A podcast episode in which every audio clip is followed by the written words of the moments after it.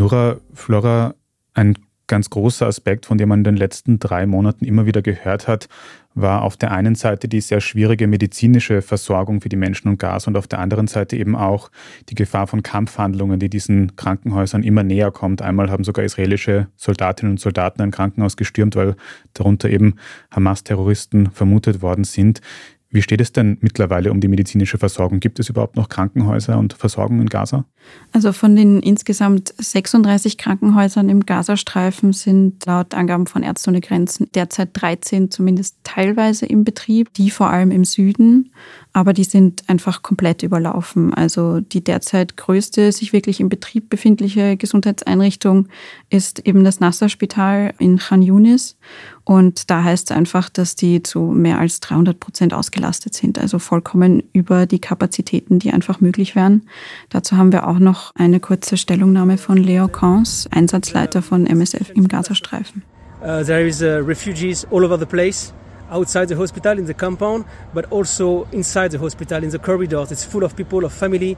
They are putting tents with plastic sheeting inside the hospital. It's completely crowded, and honestly, it's a, it's a, it's it's a disaster. There are way too many patients, not enough nurses, not enough doctors to take care of them. Also es gibt nicht nur einfach viel zu wenig medizinisches Personal, sondern auch viel zu wenige Medikamente. Vor allem mangelt es an Schmerz- und Betäubungsmitteln. Und Hilfsorganisationen haben uns von Amputationen von Gliedmaßen mit nur wirklich ganz leichter Betäubung erzählt oder tatsächlich Kaiserschnittoperationen ganz ohne Narkose. Und dass das eben keine Ausnahmen sind, sondern einfach derzeit gang und gäbe. Ein Arzt von der Organisation Ärzte ohne Grenzen hat noch erzählt, dass er 20 bis 25 Operationen am Tag durchführen musste, vor allem an Kindern, die Gliedmaßen verloren haben.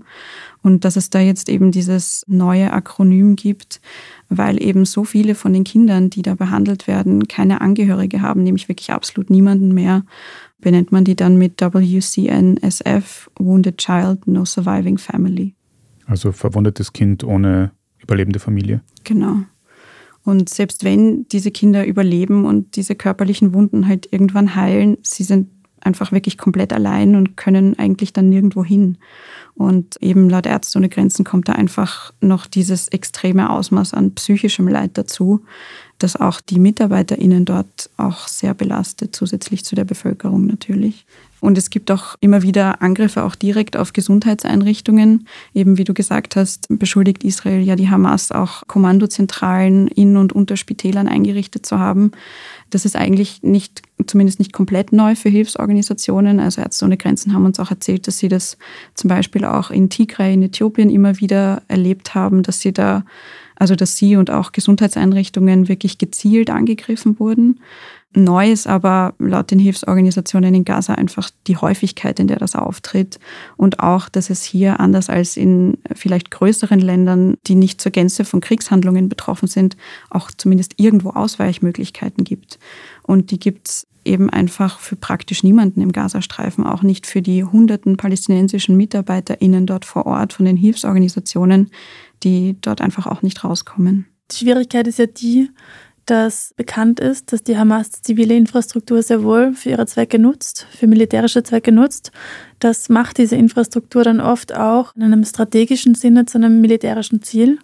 Und damit wäre es auch legitim, gewisse Strukturen anzugreifen. Aber das humanitäre Völkerrecht verlangt immer noch, dass eine Verhältnismäßigkeit gewahrt wird. Und die muss in jedem einzelnen Fall gegeben sein. Selbst wenn dort in einem Krankenhaus zum Beispiel Tunnel vorhanden sind, befreit das Israel nicht von der Pflicht, eine gewisse Verhältnismäßigkeit im Sinne des humanitären Völkerrechts einzuhalten. Die Bewertung, ob das ein Verstoß gegen humanitäres Völkerrecht ist, obliegt Experten, die das im Detail studieren müssen, die man während eines laufenden Krieges, wo man keine Fact-Finding-Missions vor Ort durchführen kann, kaum von außen bewerten kann.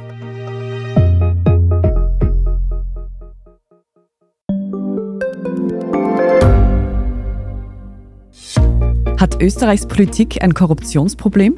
Wie wird der Ukraine-Krieg enden? Und warum wird alles immer teurer? Ich bin Tobias Holub. Und ich bin Margit Ehrenhöfer.